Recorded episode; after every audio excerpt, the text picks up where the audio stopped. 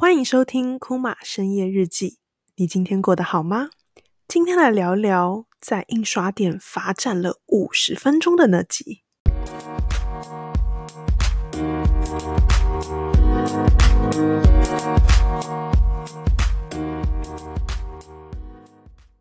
欢迎回来，库玛深夜日记。那现在这个时间点呢，大概是两点多一些。那我也蛮啊、照字面上的是深夜日记的方式录这个节目。那因为刚好远距工作这两周会是课程的主要销售期，所以对我来说其实也蛮累的，就是刚好要回很多的私讯啊、讯息啊、email 啊这些事情。那我才打趣的说，因为今天是大概一点到那个共同工作空间，那这边开到比较晚，所以我后来正式步出那个工作空间是晚上的十二点半。我就说哇，我竟然在工作空间又待了十二个小时，这完全是回到当年创业的感觉。那其实今天这一集啊、我标题是写在印刷店罚站五十分钟嘛。那这是一个什么样的状态呢？就是因为刚好我们的远距工作这边，它有一个线上课程要办同乐会的活动。那当中呢，当然就会有所谓的希望可以寄给大家，有点像是活动邀请卡，因为毕竟不能办实体的聚会，我们要办线上的同乐会的话，还是希望可以有一些小礼物啊，让大家觉得更呃惊喜的感觉。那这个线上设计邀请卡呢，当然就会是呃，基本上大家可以想象成是呃一张 A4，然后裁切成四半，就中间画一个十字的形式。所以我这边后来就拿着设计好的档案，然后想说，OK，那我接下来呃大概三点半离开工作空间，我立志四十五分钟内回来。然后我需要做的事情是一先去印刷店印下来。然后印呃一一定的份数，然后切成四瓣，然后切这个动作其实也可以请影音店帮我们切。然后印完之后呢，我就要去买一个啊、牛皮纸的信封，然后回来之后就做加工，就是开始包装啊这些事情。那我这边去到印印刷店的时候，嗯，当然我相信那个可能印刷店的那个服务人员今天心情有点差啦，但是他就。一开始就跟我，你知道有点鸡同鸭讲，所以你要怎么转，就是你的正面跟背面要怎么转。然后好不容易开始印了之后呢，啊、他那时候就说，呃，可能是当然那时候我们的排版可能没有排到最适合，因为毕竟印刷店可能多少会有一些些误差嘛，就左边跟右边留白边的部分，所以呃就变成其实我们切四格的情况下，正反面就有点对不起来。那那时候我就只有单纯的说。呃，没关系，你就切四刀，因为我刚刚看了，其实中间切到的地方也还好，所以你可不可以就帮我啊、就是切两刀也没关系，就是可能左半跟右半都少一些也 OK。然后他就说，那你这样要切很多刀，然后他就开始数。然后我就说，哎，那呃，因为我之前盲旅就是完全在做这类似的事情嘛，因为我们盲旅所谓的未知旅行，出团前我们也需要给旅人这些随行手册啊，这些巴拉巴拉的东西。然后那时候我们是更复杂，就例如说我们的档案名就是这个要印牛皮纸正反面，然后要多长，要拿 A3 的纸印。那下一个档案是一百二十磅的。呃，白道林像这样，就是我们那时候的档案更复杂，所以其实，在印刷件耗很久的时间，这件事对我来说一点都不陌生。然后，所以那时候我就也想起之前的经验，我就说啊、因为他原本就说，哎，如果你现在要切那个刀，因为他们通常都是一刀，就是帮你切一刀是十块钱，他就说，那你看你现在要四边，那就会是至少四刀了嘛。然后中间原本是两刀，但是因为你要修，所以你中间要。呃，四刀就是左半跟右半都要修，像这样子，我就说哦，因为我们之前的经验的话，好像是它可以稍微帮我们少一些刀数，就是例如说你中间先切一半之后，因为毕竟左右是对等的嘛，那你就可以把两份叠在一起，一起去切旁边的一刀，就是好像很有经验的人可以用最少的刀数就帮你切得干干净净跟漂漂亮亮这件事情，然后那个。服务人员就一脸大变脸的看着我，然后可是我就一脸，嗯，这不是一个很很平和的要求吗？他就说：“你可不可以不要一直看着我？” 然后我就有点傻眼。他说我会帮你印到，我就帮你切到好，但是你就不能一直看着我。我就说好吧，然后我就站在旁边，然后就让他印。那当然这一集节目并不是要一个 complain，就是我今天遇到这样的事情，只是我必须说，因为后来他真的花了一段时间印。这经验告诉我们，以后进去一定要找看起来经验最好的那个人，他可以最快帮你完成。然后，但是，嗯，那个感觉其实就跟当初我在做盲旅的时候的感觉很像。因为我小小讲一下的话，就是后来我去文具店买那个信封的时候，因为我已经完全知道买哪一款的信封嘛，因为当初盲旅就是这样配，就是这个明信片配这个信封就可以完整的搭在一起。然后那个信封刚好。也没有了，然后我就去找那个店员，然后那个店员又花了二三十分钟帮我叫货，才叫到啊、我们想要的那一款，然后明天要去拿，像这样子。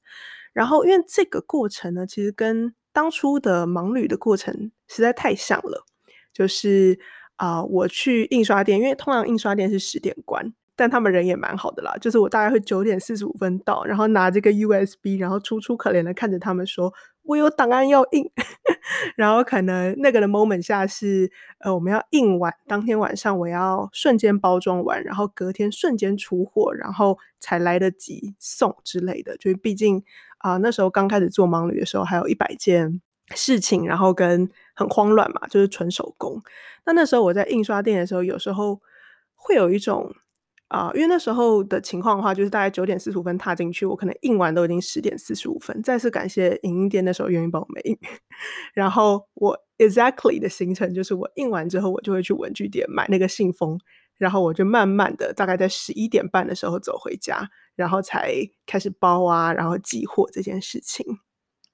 然后今天我也在印刷店，后来他在裁切的时候，我又大概等了大概二三十分钟，所以 total 加起来等了五十分钟。那那个感觉让我完全很像重回啊、盲旅那时候在做这件事情的感觉。那我可以描述一下，就是其实那个的当下，或是在做盲旅的当下，其实我在进行这些过程里面，有时候会有一种。没有希望 （hopeless） 的感觉。那我这边先定义一下，所谓的没有希望感觉，其实是来自于，因为我知道，不论我再怎么努力 SOP 化这些事情，它都会是一个非常人工，然后非常花时间，然后永远都不会变得更好的一个流程。那科普一下的话，就是因为盲旅里面可能很多时候这个人要改那个，那个人要改那个，所以就变得要重印书，然后。一次做也不可能做到多大量这件事情。那今天这个同乐会，当然可能也只是一次性的活动，所以也不是说这个同乐会让我有什么样的感觉，只是说今天这个场景 刚好又等了那么久，完全让我拉回那时候盲旅。我真的把这件事情办完之后，十一点半拖着一个背包，然后还要回去的这个情绪。那这个情绪其实给我一个很深刻的想法，就是。有时候我们，嗯，在工作当中，或是在呃生活里面，有时候我们会有一种很 lost 的感觉。那这种很 lost 的感觉，其实是来自于好像有一种我再怎么努力都没办法让我的生活变得更好，或是更进步的感觉。可能是你对现在的工作，可能职场老板、同事之间的相处，你觉得很 hopeless。或是你对家庭，或是对朋友，或是对很偶尔半途而废的自己，很 hopeless 这件事，那其实我觉得，嗯，这样的情绪就是你好像没有办法把这个事情变得更好，它永远都会长这样子，其实是，嗯，真的会让人蛮绝望的。那那时候因为刚好这个主题其实也跟啊、我现在工作这个远距工作。老板 Zoe 他分享的主题类似嘛，就是自我成长啊，个人品牌。那其实我嗯也可以看到那些听众的来信。其实来信的听众里面有很多人问说，我知道我应该要变得更好，可是我就是没有办法变得更好，我觉得很迷惘，然后也很生这样迷惘自己的气。那那时候我们统一会，也不是说建议的处理方式，应该说，那那时候我们就会说，其实。这种情况下，你可能可以从很小的目标下帮自己建立自信，就是每天只要做一件事情，那件事情可以让你觉得你自己好像比昨天变得更好了，就会让你觉得 OK。例如说，我随便讲，假设好好的喝水，一天要喝到两千五百 CC，我差点说成两千五百公升，两千五百 CC 的水。那例如说，你要比昨天自己更早起一点，就是你只要开始有一个很小的事情，然后你把它做好，那这件事情让你觉得，哎，你的工作或者你的生活不再是你想象中的这么差，就会是一个比较安心的状态。或是我们另外一种说法的话，是设定期限，就有点像是对那时候的，呃，在做盲旅的我们来说，可能那那个当下我会觉得有一点 hopeless，是因为我觉得我没有办法把这个。过程变得更好，或是天哪，我会不会到三十岁，我还是这个流程？你知道吗？十点呃九点四十五分一脚踏进印刷店，拜托帮我印，然后十十一点半买完信封的路上回家。那我觉得这个状态下设定一个期限也会是好的。例如说，我再给自己半年的时间做什么样的事情？如果我真的没办法把这件事情做好，那我就放下它。